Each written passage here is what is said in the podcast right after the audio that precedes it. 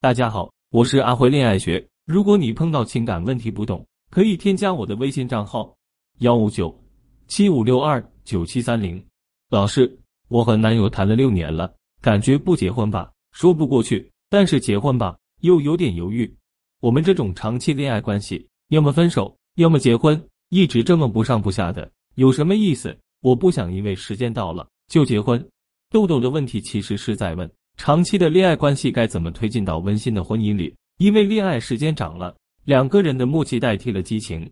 虽然没有分手的理由，婚姻看似也应该水到渠成，但是豆豆不想稀里糊涂，因为时间到了就结婚。他想要两个人更亲密一点，彼此都能确定眼前这个人就是因为爱才结婚的。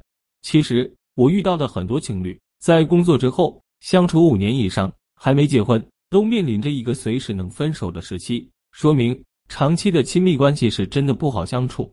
那么，长期关系中的实用亲密技巧有哪些呢？第一点，你们必须要有专属暗号。这里的暗号不是指亲密的小昵称，小昵称在恋爱前期你们应该已经设定好了。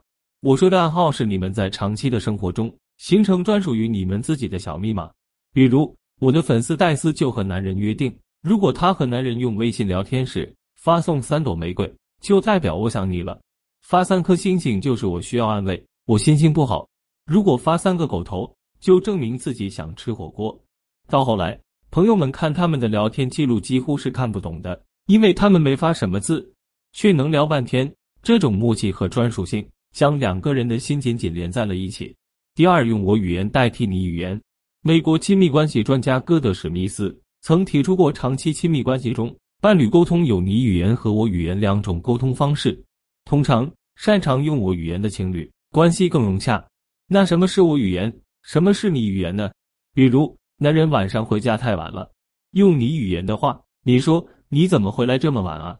而用我语言的话，针对男人回家晚了，你就会说我等了你一个晚上了。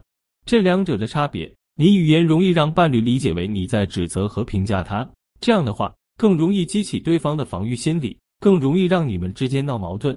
而我语言则能够真诚的告诉伴侣，刚才发生的事情让我有了什么样的感受，这能够让彼此更好的倾听与理解。第三点，独处但不分离。高质量的独处是每一个成年人的正常需求，但是独处不代表我们互相分离。一开始你可以设定一些两个人独处却不分离的活动，然后让你们逐渐在彼此面前放松。比如，你们可以在郊游的时候分散去玩，然后三个小时后在露营地点集合。或者你们周末可以在家约会看书，这样一来，你们既做到了独处，也没有分离。第四点，不回避困难对话。